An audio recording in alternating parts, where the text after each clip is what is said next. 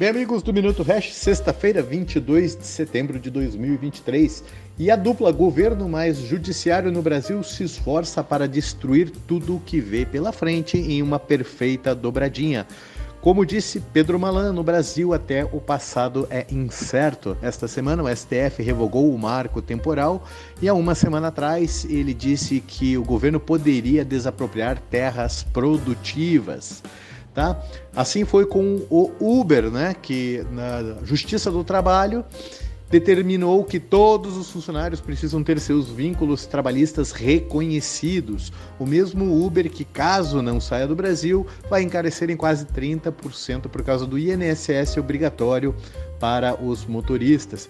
E hoje, no dia 22, foi o dia do RAP. Né? O aplicativo de entregas recebeu a mesma bomba. Todos os entregadores segundo a Justiça, precisam ter o seu vínculo trabalhista reconhecido. E o que, que o Bitcoin tem com isso?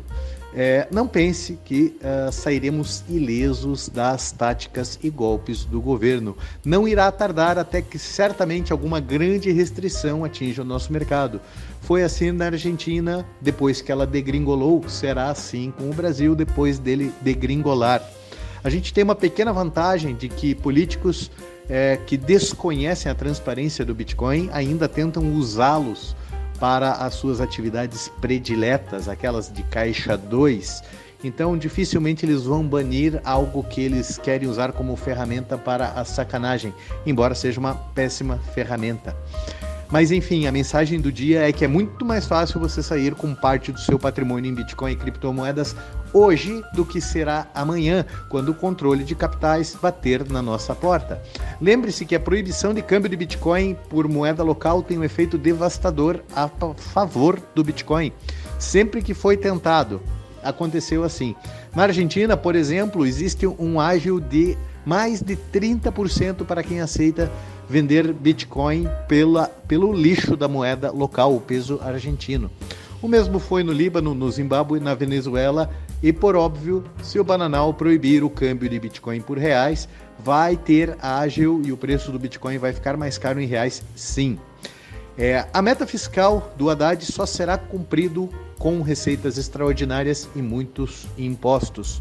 O mágico país onde o PIB cresce e a arrecadação federal cai, mesmo com os impostos subindo, está flertando com coisas muito feias. Você pode ignorar esta realidade dessa dobradinha governo, judiciário, crise econômica, né? Mas vai ser muito difícil você ignorar as consequências dessa realidade.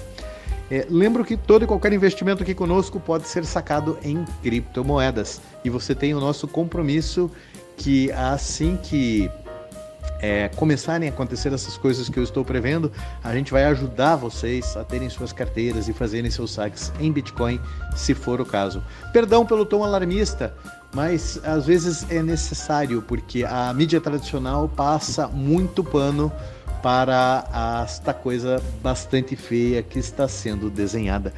Um bom final de semana a todos e protejam seu patrimônio, fiquem muito bem.